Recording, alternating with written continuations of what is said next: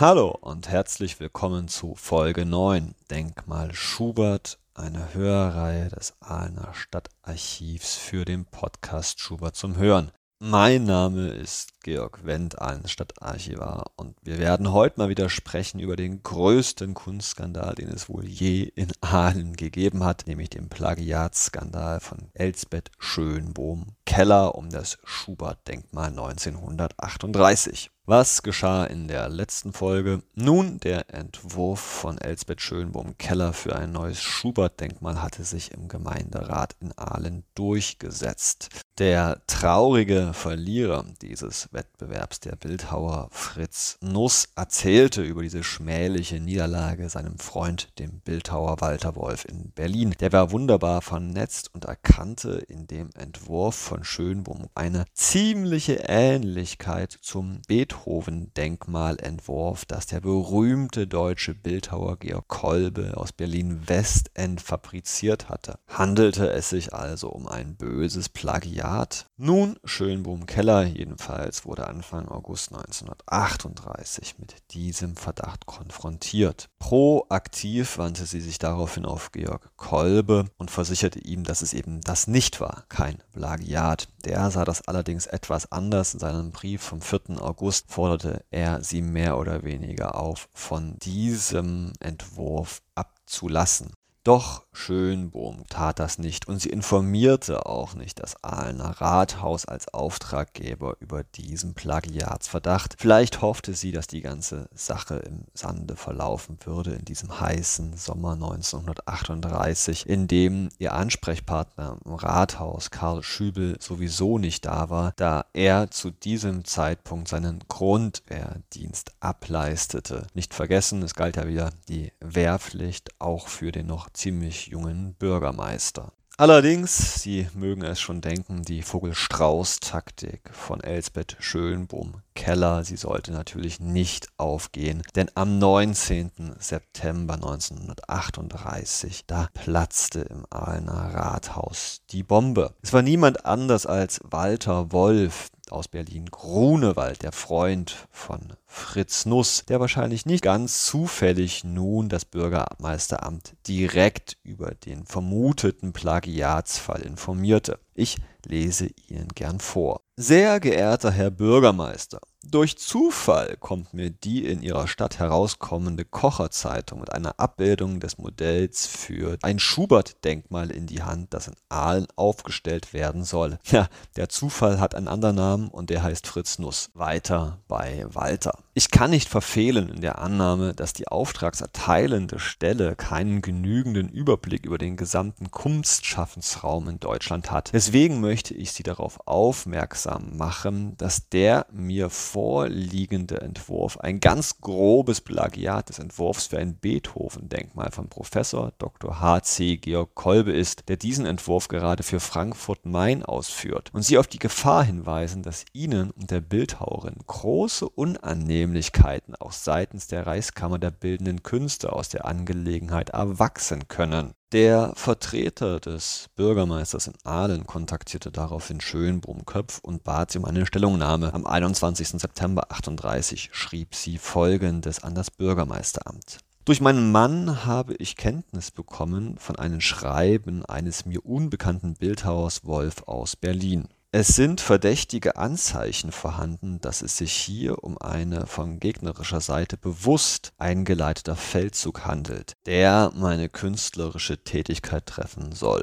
Das Wort Plagiat ist heute ein im Kampf unter Künstlern unverantwortlich gebrauchtes Zerstörungsmittel, der die Vertrauensbasis entziehen soll zu meiner Verwunderung erhielt ich heute einen Brief eines befreundeten Bildhauers aus Studienzeiten. Darin steht, dass Professor Kolbe in den höchsten Worten über die Bildhauerin Elsbeth Schönbohm-Keller in Berlin sprechen würde. Zur Klärung der Angelegenheit habe ich mich an Professor Kolbe gewandt und ihn um die Bestimmung eines Tages gebeten, an dem er mich zu einer Besprechung empfangen kann. Ich warte noch den Bescheid ab. Ich verspreche, die Stadt Aalen nach meinem Besuch weiterhin über die Angelegenheit zu unterrichten, da ich nichts zu verbergen habe, noch etwas zu verbergen wünsche. Heil Hitler, Elsbeth Schönbrunn-Keller.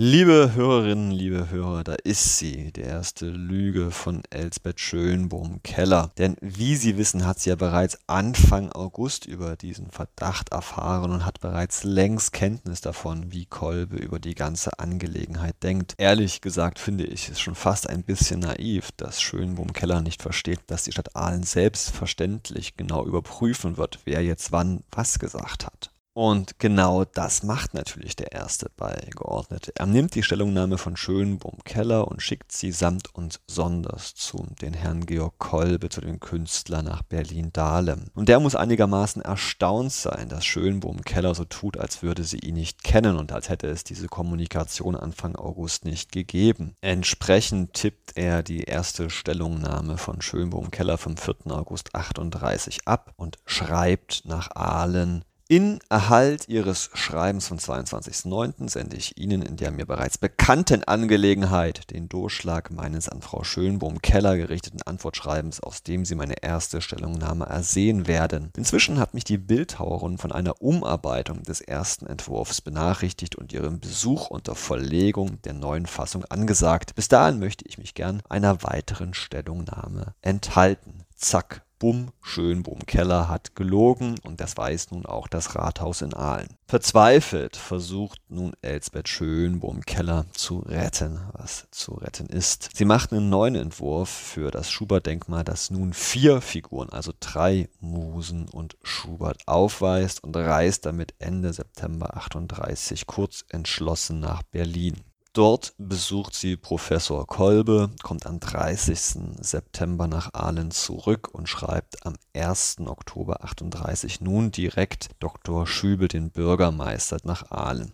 Sehr geehrter Herr Dr. Schübel, nachdem ich gestern von meinem Besuch bei Herrn Professor Kolbe aus Berlin zurückgekommen bin, möchte ich Ihnen, sehr geehrter Herr Dr. Schübel, davon berichten. Schon im August habe ich Herrn Professor Kolbe die Abbildungen meiner Denkmalentwürfe gezeigt. Liebe Hörerinnen, liebe Hörer, Schübel hat diesen Brief definitiv gelesen, denn in grüner Bürgermeisterfarbe hat er schon im August unterstrichen, daneben geschrieben, vor Wolf unterstrichen und Ausrufezeichen. Das heißt also, hier gibt Elsbeth Schönbohm-Keller ihre Lüge selbst zu, dass sie nicht schon vorher von dem Verdacht gewusst hätte und den Rathaus darüber nichts gesagt hat. Weiter bei Schönbrunn Keller.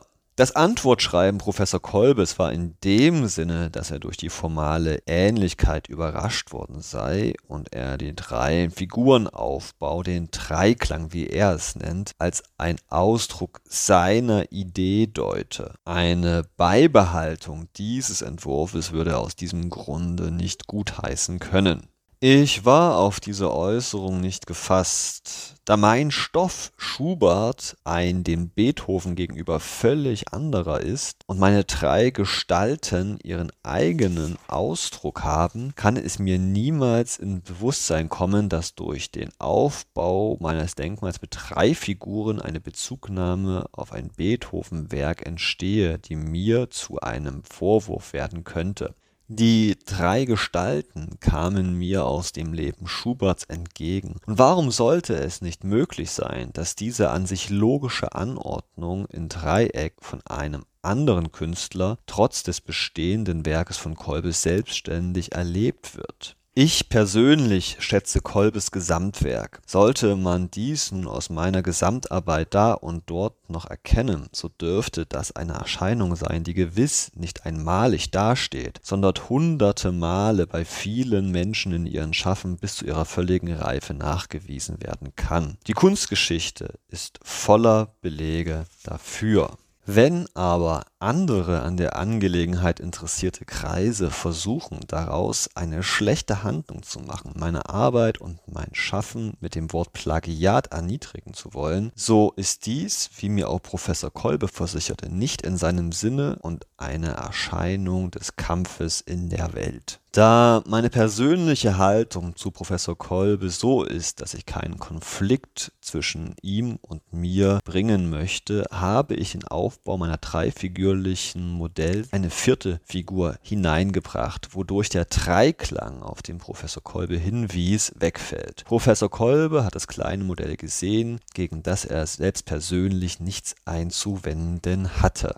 Die Mehrkosten für die vierte Gestalt werde ich selbstverständlich persönlich bewältigen. Ich will nun endlich unbeschwert weiterarbeiten, nachdem der Fall mit Professor Kolbe geklärt ist. Und ich hoffe auch mit diesem Brief bei Ihnen, Herr Bürgermeister Dr. Schübel, ein abschließendes Bild geleistet zu haben. Ich grüße Sie mit Heil Hitler, Elsbeth Schönbohm-Keller. Diese Ruhe zum Arbeiten, liebe Hörerinnen, liebe Hörer, sollte Elsbeth Schönbohm-Keller natürlich nicht bekommen und dafür gab es drei Gründe. Erstens überführte sie sich ja ungeschickterweise in diesem Brief selbst der Lüge, indem sie gestand, bereits im August über den Plagiatsverdacht Kenntnis zu haben, ohne die Stadt zu informieren. Zweitens stimmte es nicht, dass Georg Kolbe nichts gegen diesen neuen Entwurf von Elsbeth Schönbohm-Keller hatte. Vielmehr schrieb er in einem Brief am 1. Oktober dem Bürgermeister Schübel, dass die Zitat vorgezeigte neue Fassung des Schubert-Denkmals mit nunmehr vier Figuren in einem Maßstab so winzig gewesen wäre, dass ich mich einer Beurteilung enthalten muss. Tja, und drittens macht sie den Fehler, Kompromissbereitschaft zu zeigen. Allein schon der Vorschlag, den Entwurf zu ändern, also statt drei, vier Figuren zu verwenden, das muss ja quasi schon so klingen wie ein Eingeständnis des eigenen Plagiats. Wenn sie nämlich komplett zu ihrem Entwurf gestanden hätte und zu der Aussage nicht plagiiert zu haben, dann hätte sie ja einfach den Entwurf so lassen können, wie er war. So oder so, liebe Hörerinnen, liebe Hörer, war der Ball jetzt wieder von der Kunst zur Politik rüber gewandert. Wie würde sich Schübel, wie würde sich der Gemeinderat nun dazu positionieren? Die Auflösung gibt's nächste Woche. Bis dahin, Ihnen alles Gute, bleiben Sie gesund. Herzliche Grüße aus Aalen, Ihr Georg Wendt. Tschüss und auf Wiederhören.